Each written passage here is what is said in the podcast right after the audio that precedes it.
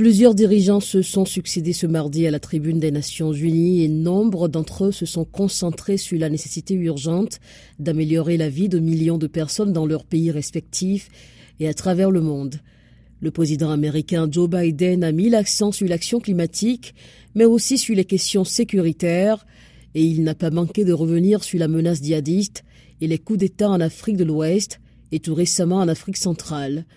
Joe Biden a rappelé son engagement pour la démocratie et le respect des règles constitutionnelles et s'est dit prêt aux côtés de l'Union africaine et de la CDAO. Le président nigérien Bola Tinubu, en tant que président de la CDAO, a dit chercher à aider à rétablir une gouvernance démocratique au Niger afin de relever les défis politiques et économiques auxquels la nation est confrontée, y compris les extrémismes violents. À cet égard, le président nigérien a dit tendre la main de l'amitié à tous ceux qui soutiennent sincèrement cette mission invitant le reste du monde à marcher avec nous comme de véritables partenaires. Outre cet aspect, la guerre en Ukraine a été au centre des débats.